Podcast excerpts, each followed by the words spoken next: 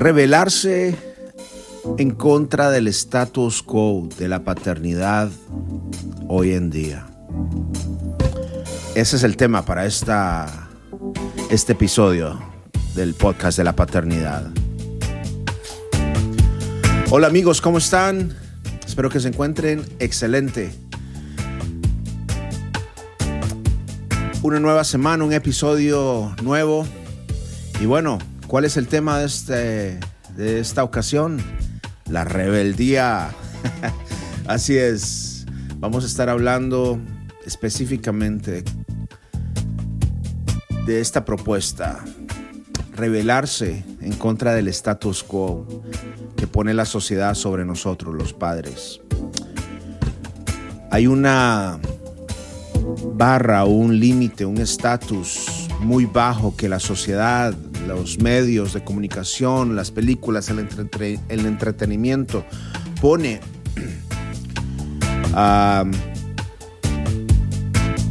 en nosotros ciertos estereotipos que pienso que, en mi opinión, necesitamos romper si realmente queremos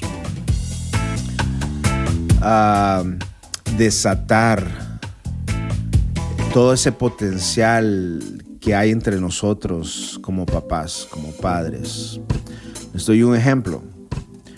La sociedad, la cultura, nuestro trasfondo cultural nos ha dicho que nosotros como hombres debemos ser proveedores y lo hemos malinterpretado. Tal vez solamente no hemos profundizado lo que significa esa palabra, ser proveedor.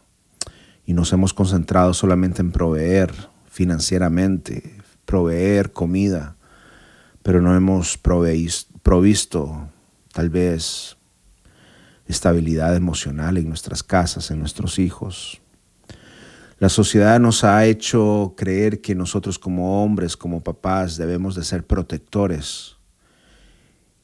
Y nos hemos concentrado en la fuerza bruta, en proteger, enseñarle a nuestros hijos a pelear, enseñarle a nuestras hijas a defenderse, pero hemos descuidado el proteger el corazón de nuestros hijos, el, corazón de nuestras esposas.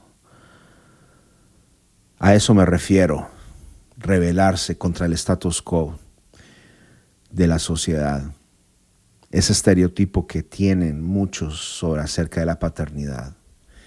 Y bueno, quiero compartirles un audio al respecto, un audio de una presentación de un señor, un reportero del Perú llamado David Reyes, que me llamó la atención. Él dio una conferencia muy interesante. ¿Por qué el machismo impide ejercer la paternidad con plenitud? Qué excelente pregunta. Mi pregunta para ti, papá, ¿te sientes pleno como padre? ¿Te sientes completo como papá? Tal vez sea esas costumbres culturales, ciertos cosas que necesitamos cambiar. Bueno, en fin, te dejo con esta plática que tuvo David Reyes y regresamos al final para comentar un poquito y para cerrar este episodio. Sin más preámbulo, aquí les dejo porque el machismo impide ejercer la paternidad con plenitud. Soy un hombre que fue criado para no cambiar pañales, como si tuviera una suerte de impedimento genético para hacerlo. Por eso la cara de terror de mi madre la primera vez que le dije que iba a cambiar uno. ¿Cómo iba yo a limpiar eso que no tenía? Sí, una vagina. Y era natural en una familia provinciana, católica, tradicional, donde los roles de género siempre estuvieron súper claros. Las mujeres en la cocina y los hombres en el campo a trabajar. Luego migraron a Lima, pero nada de esto cambió. Y entonces, cinco décadas después, estaba yo frente a un pañal embarrado de caca solo en el mundo. Yo y todos mis temores. Y la verdad es que no había mucha ciencia en dos pegapegas que se abren y se cierran, la técnica simple de limpiar de arriba hacia abajo y no a la inversa para evitar alguna infección futura. Mirar escrupulosamente que no haya mayores restos y cerrar.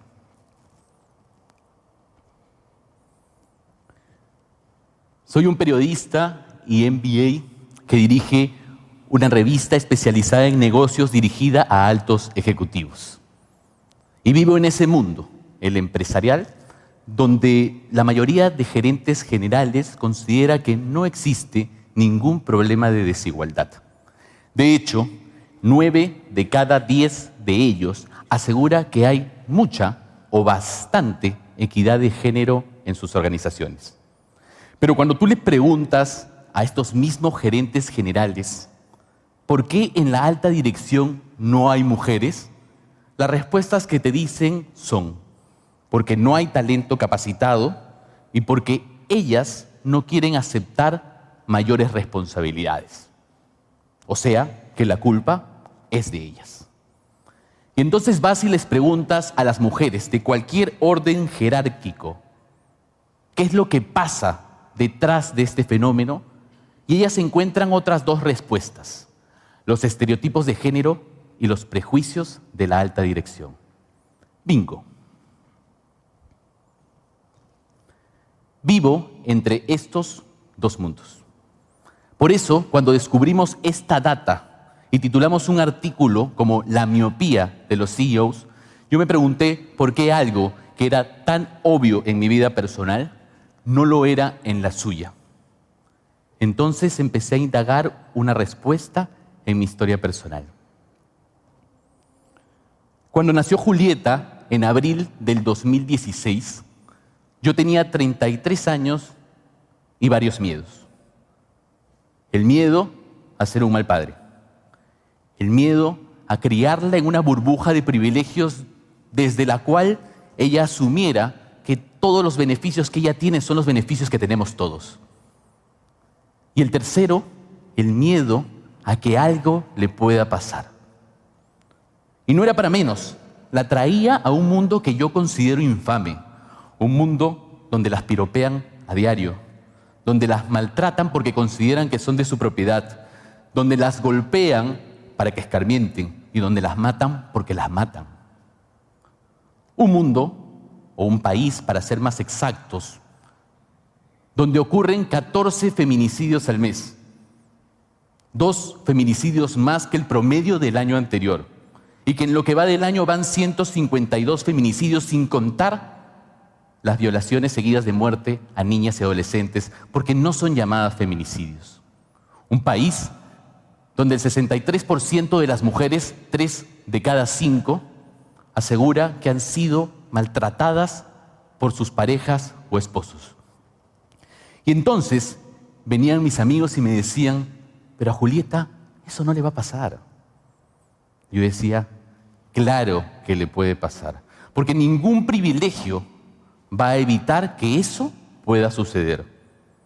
Ni la educación que le pueda yo brindar en un colegio privado de Lima, ni tampoco el futuro profesional que le auguro.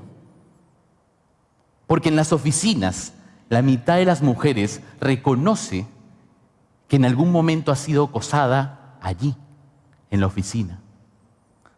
No la voy a salvar de ese modo, no la voy a salvar protegiéndola, la voy a salvar tratando, dándole las herramientas para que ella pueda distinguir esa masculinidad tóxica que desde niño nos han inoculado a todos y que está presente en nuestras acciones, nuestros gestos y nuestras palabras. Quiero instalar en Julieta un rol de hombre que le permita a ella seguir ese patrón a lo largo de su vida, incluso cuando lo haga inconscientemente. Y entonces, cuando te das cuenta de que la realidad va a superarte a ti mismo y a la relación con tu hija, empiezas a tomar conciencia de qué de esa realidad está tan presente en ti que tienes que cambiar. Y decides cambiar todo lo que puedas. Por eso cuando nació Julieta, lo primero que hice fue enfrentarme a situaciones para las cuales me habían dicho que yo no era capaz como por ejemplo cambiarle el pañal en los primeros días, pero también bañarla cuando su cuerpo era indefenso, pequeño, y su seguridad de vida estaba instalada literalmente en la palma de mi mano. Y entonces tomé algunas decisiones que a la luz del tiempo considero fundamentales. La primera de ellas fue bañarla todos los días. Así de simple. Y durante los primeros dos años, lo que hice fue meter el codo en el agua para detectar la temperatura adecuada para ella y compartir ese espacio privado y personal de a dos. Y creé una conexión hermosa. Pero para ello tuve que hacer algunas cosas en el trabajo, unos pequeños cambios. Decirle que no a todos aquellos que me quisieran agendar una reunión a las 5 de la tarde. ¿Por qué? Porque eso iba a impedir que yo salga a las 6 y que pueda ir a bañar a mi hija. O decirles, advertirles, de que si me la agendaban, pues bien, 5 para las 6 o a las 6 en puntos, yo empezaba a empacar para irme. Y por supuesto que no fue fácil, porque te enfrentas a todas las caras largas de gente que además de acusarte sin necesariamente decirlo, te juzga, porque no entiende en qué proceso estás. Pero también era consciente en ese momento de mis propios privilegios. Yo soy el director de un medio de comunicación en una compañía, es decir, soy parte de la alta gerencia de la compañía. Puedo decir que no. ¿Cuántas mujeres, madres, profesionales y trabajadoras en las organizaciones pueden decir que no? Siquiera tienen esa potestad. Seguramente la cantidad es ínfima. Es esa cantidad del privilegio. Lo segundo que hice fue hacer algunas modificaciones del lenguaje. El lenguaje, soy comunicador, tengo un sesgo a eso, el lenguaje no solo esconde significados, sino también sesgos. Entonces, con mi esposa, decidimos eliminar una palabra, ayudar. Yo no ayudo a mi esposa, cumplo con mi rol de padre. Porque en el momento en el que yo le digo, te voy a ayudar, lo que estoy diciendo tácitamente es que la responsabilidad no es mía, sino suya. Y Julieta está allí, alrededor, y está escuchando todo lo que decimos. Desde el primer día nos subestimemos el entendimiento de los niños. Ahí está. Y allí estoy instalando este rol que quiero instalar. El regalo finalmente es para mí también, porque encuentro y empiezo a desarrollar esta relación de a dos. Para mostrar cuál es ese momento y saber de qué se trata, quiero compartirles una pequeña carta que le escribí a Julieta cuando ella tenía un año, un mes y diez días. 14 de mayo del 2018. El ritual es sencillo. Cerca de las nueve de la noche, ambos sabemos que es hora de dormir. Hemos cenado, lo mismo de preferencia, para evitar que se disguste y señale a mí y a mi plato insistentemente con su dedo. Hemos jugado, armado y desarmado los cubos infinitamente, cada quien con su función. Yo construyo, ella destruye. La he bañado, nadan patos, pelotas y hasta libros. Hemos cantado y aplaudido el juego del puercoespín de colectivo animal mínimo diez veces. Solo entonces ella bosteza por fin. Es hora de dormir, lo sabemos. Entonces, decía, el ritual es sencillo. Apagamos juntos todas las luces de la casa una por una, señal de que vamos a dormir. Pero hoy le hemos agregado un último paso, que ella misma con su dedo, ya tiene la fuerza, apague la última luz, la del cuarto. De esa manera, le expliqué, yo sabré que ya quiere dormir. De esa manera, le insistí, ella decidirá si quiere hacerlo. Y mientras caminábamos juntos a oscuras, su cabeza ya sobre mi hombro, le hablé de la libertad. Hoy has apagado la luz. Mañana decidirás si prefieres la música, el fútbol, el vóley o los libros. Luego si tienes novio o novia. Y más tarde si quieres tener hijos o no, casarte o ser soltera para siempre. Lo elegirás todo, Julietita, como el caballo rojo o el globo de vaca. Incluso si andas con el pelo suelto, como te deja tu madre, y aunque yo siempre te quiera peinar. El machismo nos quita esta felicidad. A los hombres nos la impide, nos la castra. Y cuando yo recuerdo a mi propio padre, un hombre duro, ciertamente conservador, Y recuerdo el momento más feliz que viví con él. Recuerdo mi cabeza sobre su pecho, cuando dormíamos la siesta. Era un espacio, un momento, que mi padre solo se permitía en el terreno privado. Jamás lo iba a hacer en el terreno público. El machismo nos ataca por igual a hombres y a mujeres. Y entonces decido eliminar algunas escenas de mi vida que yo no quiero que se repitan en la vida de mi hija. Escena 1. Mi abuela nos recibe en su casa a mí y a mi prima hermana. Yo tengo 10, ella tiene 8 años. Y entonces, porque es tarde, estamos cansados, venimos de jugar toda la tarde y nos va a servir la comida. Pero un detalle le llama la atención a ella por no servirme a mí. Le está reclamando por qué no cumple su rol de mujer desde niña. ¿Por qué ella no está haciendo lo que en mi familia siempre llamamos acomedida? Escena 2, hace muy pocos meses, y no la juzgo realmente. Mi tía, en la mitad de una reunión familiar, se da cuenta que en la mesa hay menos sillas de los presentes en la reunión. Entonces, toma una decisión. Fácil. Los hombres a la mesa, las mujeres a la sala. Y yo busco a Julietita en ese momento, literal. ¿Dónde está? Porque quiero saber si ha escuchado eso. No quiero que ella asimile eso como una verdad. No quiero que ella interprete que las cosas son así. El machismo está presente. Y es el elefante blanco que no solo está en nuestras casas, sino también en las oficinas, donde las mujeres trabajan en promedio, según la encuesta de Semana Económica, 10 horas más y un poco más que los hombres en las labores de crianza y cuidado de los hijos. 10 horas más son al año, porque suman un poco más, 560 horas la cantidad de horas promedio de una maestría que se ejecuta a lo largo de dos años. O si quieren, 70 días laborables, tres meses y medio de trabajo. Y en esas horas libres, por supuesto, nosotros, los hombres, podemos tener la ventaja de entregarle algunas de esas a la compañía y quedar bastante mejor. Como pretendemos que los jefes quieran contratarlas a ellas, que técnicamente son menos productivas. ¿Cómo podemos asegurar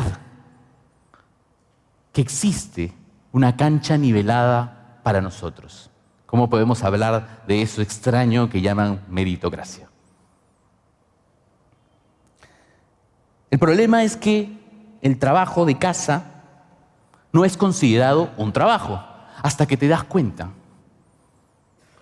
hasta que una mañana llegas tarde a la reunión con el dueño de la compañía y le tienes que explicar que has tenido que dejar a tu hija en la guardería y que te ha hecho un berrinche de Padre y Señor mío durante media hora de camino entre tu casa y la guardería, un llanto intenso que no sabías cómo diablos parar, porque le sacaste todo lo que había en la mochila, pero al final dijiste, ¿Y por qué no le doy este pan con queso que me iba a desayunar y que no me desayuné? Y cuando le tienes que explicar esto al dueño de la compañía y no sabes si le importa una mierda o no, entonces te das cuenta. Yo no les quiero decir con esto de que hemos logrado una coparentalidad perfecta en mi casa, que tenemos los roles compartidos perfectamente definidos, para nada ha sido mi esposa la que ha hecho el mayor sacrificio en mi casa. Lo que sí les vengo a decir es que un día desperté y me di cuenta que era un papá pingüino. Los expertos en mercados nos han definido ya bajo ese nombre en relación a estos animales que crían a los hijos mientras las hembras van en busca de alimento afuera. Y somos 253 mil papás pingüinos en el Perú, según Ipsos, y hay que decirlo con orgullo, vamos en franco ascenso. Somos una pequeña legión de hombres que estamos dispuestos a trabajar más en casa y que a cambio logramos una mayor relación emocional con nuestros hijos. El 91% de nosotros todavía trabaja contribuye económicamente a la casa. No es verdad, por supuesto, que nos dedicamos enteramente a ella. Pero estamos iniciando un cambio, un pequeño cambio significativo. Pues bien, les decía al inicio de esta charla, no sé si lo recuerdan, que habíamos titulado un artículo como La miopía de los CEOs y que yo no entendía por qué algo que en mi vida personal era tan obvio, no lo era en la vida de ellos. Creo que ya tengo una respuesta. No ven el problema porque no lo tienen que afrontar. Felizmente, están sucediendo cosas. Somos muchos los que estamos luchando silenciosamente. ¿Y saben qué? Faltan manos. Y cada uno de ustedes, desde la posición en la que están, desde sus momentos de vida, pueden sumar con pequeñas acciones. Yo no quiero que mi hija sea golpeada, maltratada, violada o asesinada. Julieta tiene dos años y medio y le encantan los perros. Y desde que descubrí que le encantan los perros, que a mí nunca me han gustado, los veo en todos lados. Y salimos con Julieta al parque a buscar perritos. Y allí están, por decenas. Yo nunca había visto esos perros. Y los perros no están allí para Julieta. Yo los he empezado a ver. La realidad es la realidad que cada uno quiere ver. Los CEOs no son los únicos miopes lo somos todos. El elefante blanco está en medio de esta sala entre nosotros. Y solo hay que abrir los ojos, decidir abrir los ojos para darse cuenta de que está aquí. Muchísimas gracias David por esta plática que diste. Eh, realmente habla muchos aspectos, eh, toca muchos temas eh, que pudiéramos hablar, pero eh, el tema central, o lo que yo quiero que, que, meditemos en esta ocasión, es acerca del romper esos estereotipos que la sociedad ha puesto sobre nosotros como papás. ya escuchamos, dije algunos al principio, este, durante la plática de David eh, Reyes, el señor David Reyes, él mencionó acerca de, de que uno como hombre muchas veces tiene esa mentalidad de ayudar en casa, ayudarle a la mamá de nuestros hijos, ayudarle a nuestra esposa. Y realmente debiera de ser parte de nuestra responsabilidad.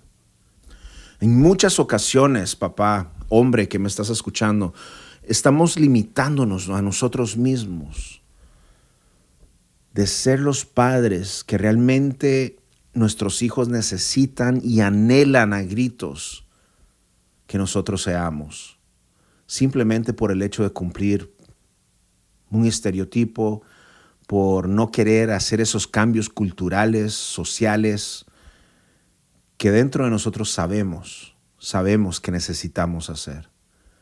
Así que si hay algo que me gustaría que te lleves al terminar de escuchar este, este episodio es que te atrevas a romper el molde. Hemos venido a este país, sobre todo muchos de la, de la audiencia que nos escucha está aquí en los Estados Unidos. Hemos dejado nuestros países para venir a buscar un futuro mejor. Y muchas veces lo asociamos solamente por lo económico.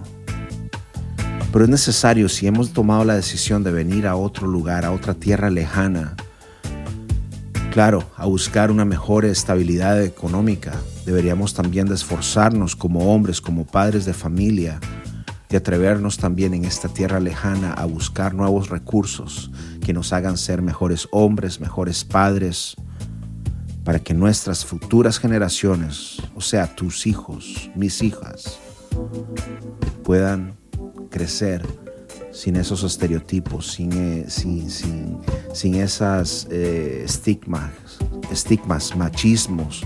Eh, necesitamos tomar decisiones, Padre.